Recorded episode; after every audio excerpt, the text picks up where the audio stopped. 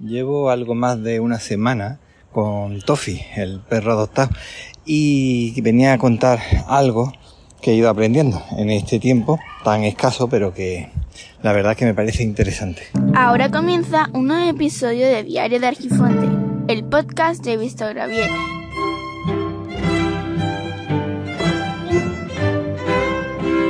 Para empezar tengo que comentar que estoy grabando esto de la forma que únicamente puedo hacer ahora, que es con el móvil.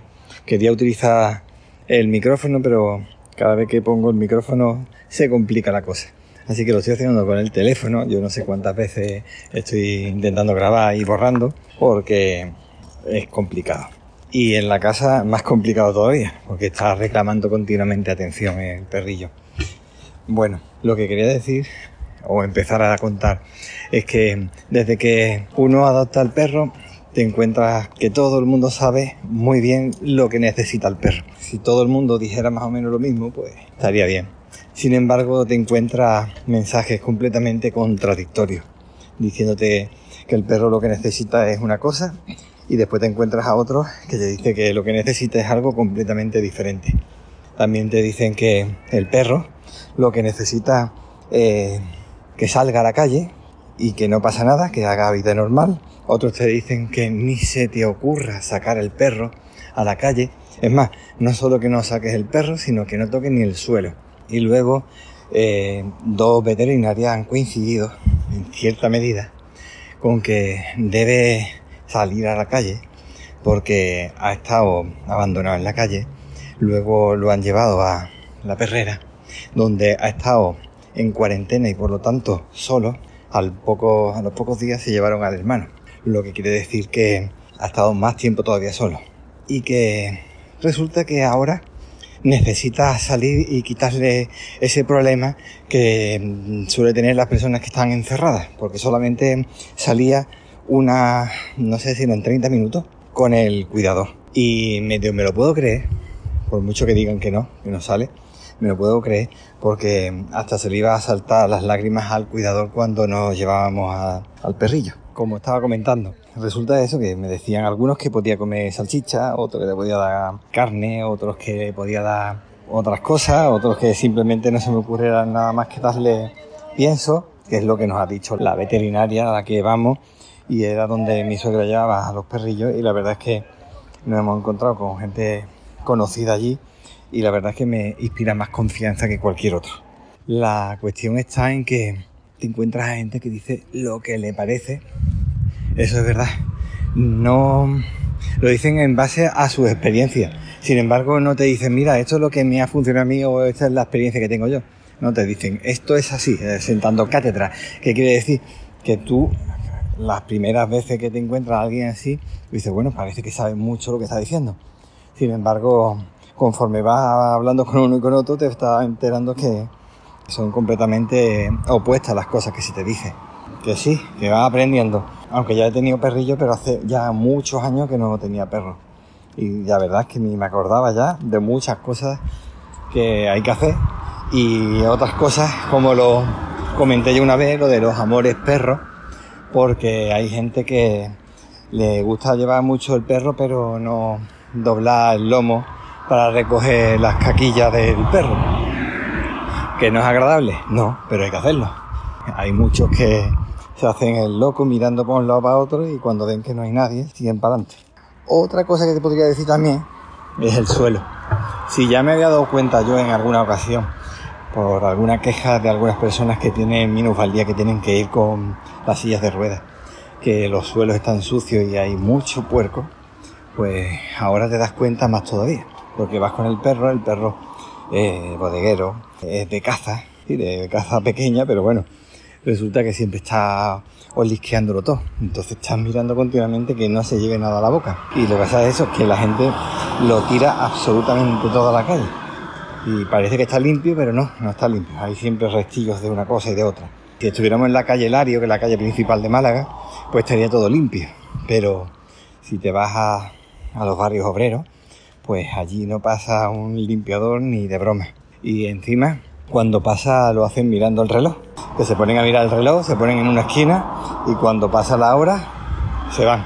Y como no hay nadie que supervise lo que ha hecho o lo que no ha hecho, pues ya está, se lo lleva calientito para casa. Diario de Argifonte, un diario hecho podcast. Otra cosa que nos comentó una persona que iba paseando y que había tenido ya un perrillo adoptado y que coincide con lo que nos ha pasado, es que nos comentó que seguramente a la semana, semana y media, como muy tarde, a lo mejor sería dos semanas después de tener el perro adoptado, empezarían a surgir problemillas en comportamiento, problemillas de salud. Y digo, ahí es cierto que se ha cumplido. Hace dos días comenzó a, toser, pero no era una tos, simplemente como una respiración un tanto rara. Y ayer comenzó ya bastante, bastante raro. Se ponía a toser, respiraba bastante mal, echaba bastante, como decimos en mi pueblo, echaba bastante balsa, es decir, un montón de, de saliva espesa que tenía en los pulmones, me parece. Y entonces lo llevamos a la veterinaria que comentó que tenía pinta, algo que también habían comentado mientras que estábamos esperando, que tenía pinta de ser la tos de perrera. La primera vez que había escuchado yo lo de la tos de perrera.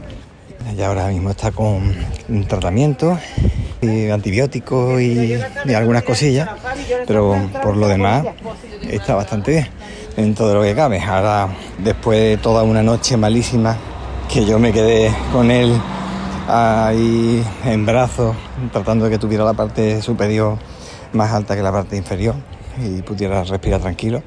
Y luego ya el resto de la noche, hasta las 7 de la mañana, se quedó Martica con él. Ha como una campeona, cuidando de él para que no le pasara nada. Ha logrado dormir un poquillo. Ahí tenemos a este que está ahora que no vea, con toda la energía del mundo.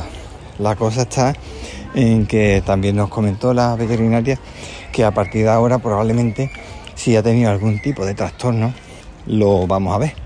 Lo que le ha pasado ahora mismo, aparte de que puede tener la tos, es que tenga algún tipo de trastorno en el comportamiento. Dice que si han sido 15 días justos, puede que sea poco, pero algo puede tener. Y si ha estado solo en la calle con el hermano, pues también puede tener algún tipo de comportamiento que lo estamos empezando a notar ahora. También hay que tener en cuenta, por lo que me ha dicho, es que ese estrés de haber estado en la calle, haber sido capturado, haberlo llevado allí a la perrera, haber estado solo y luego eh, el cambio de casa, todo eso le genera un estrés que se pone en un estado inmunodeprimido. Y por eso ahora ha empezado a surgir lo que nos comentaron, que sobre entre una semana y dos semanas le surgiría a lo mejor algún tipo de enfermedad. Y en eso estamos. Estamos con tratamiento, cuidándolo. Y nada, al final tiene que salir. Porque la veterinaria nos comentó que ya había estado acostumbrado a salir y le va a venir bien para el comportamiento más que dejarlo encerrado en la casa. Y más un perro tan nervioso como es. Si no hubiera conocido nada de calle, pues entonces sería más sencillo. El podcast de Víctor Gabriel. Me he puesto a acordarme un tuit que aparecía en Twitter, si no, no sería tuit, claro, evidentemente, en el que se veía a un montón de perros, cientos de perros que estaban en una perrera o en una protectora o en algún sitio, pero estaban todos juntos en un lugar cerrado y se veían a todos los perros juntos, sí que en algunas partes tenían cierto espacio, pero estaban todos juntos allí. ¿Qué ocurre? Que había una persona que decía que ese era el cielo de los perros. No sé, la verdad, si era el cielo de los perros o no, pero me pongo a mirar que creo que hemos modificado la especie de ese animal, lo hemos modificado para que sean nuestros amigos o nuestros ayudantes en la caza o que nos acompañen y están domesticados.